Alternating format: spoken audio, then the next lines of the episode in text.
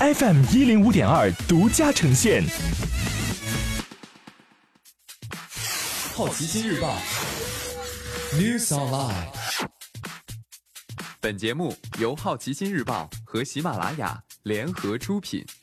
今天涉及到的关键词有：大侦探皮卡丘、那英、权力的游戏、共享单车、拼多多、苹果。首先关注到的是一组文体新闻。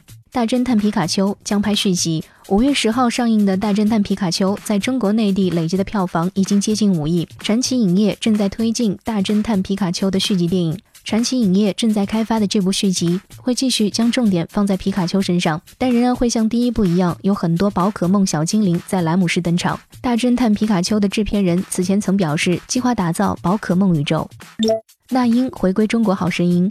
五月二十号，《中国好声音》官微发文称，那英再度回归《好声音》舞台，将继续担任导师。除了那英和王力宏之外，本季《中国好声音》的其他两位导师依旧保持神秘状态。在最新发布的一则王力宏宣传片拍摄花絮当中，节目组在与王力宏的采访中透露，其中一位导师将是一位从未来过《好声音》的新面孔。《群游记》终极打破 HBO 收视纪录，收视人数达到一千三百六十万，加上重播和流媒体的播放，这个数字飙升至一千九百三十万，也是 HBO 历史最高。不过，在本周推出的美剧当中，占据收视头名的是 CBS《生活大爆炸》季中，一共收获了一千八百五十万观众。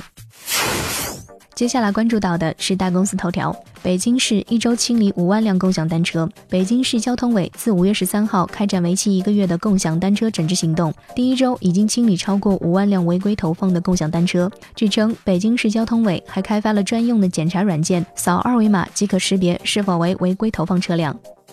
拼多多亏损扩大六倍，股价大跌百分之八点四六。拼多多发布截止三月三十一号的二零一九财年第一季度财报，总营收增长百分之两百二十八至四十五点四五二亿元，归属于拼多多普通股股东的净亏损由上年同期的二点八亿扩大至十八点八亿元。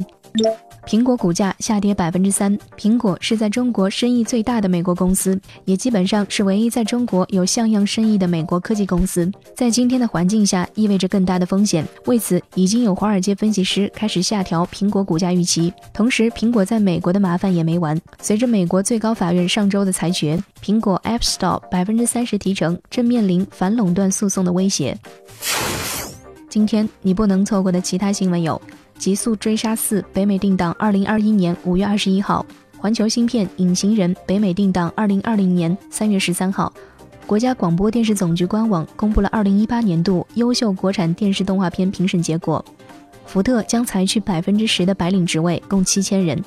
日本海苔欠收，价格涨到了四十年来最高点。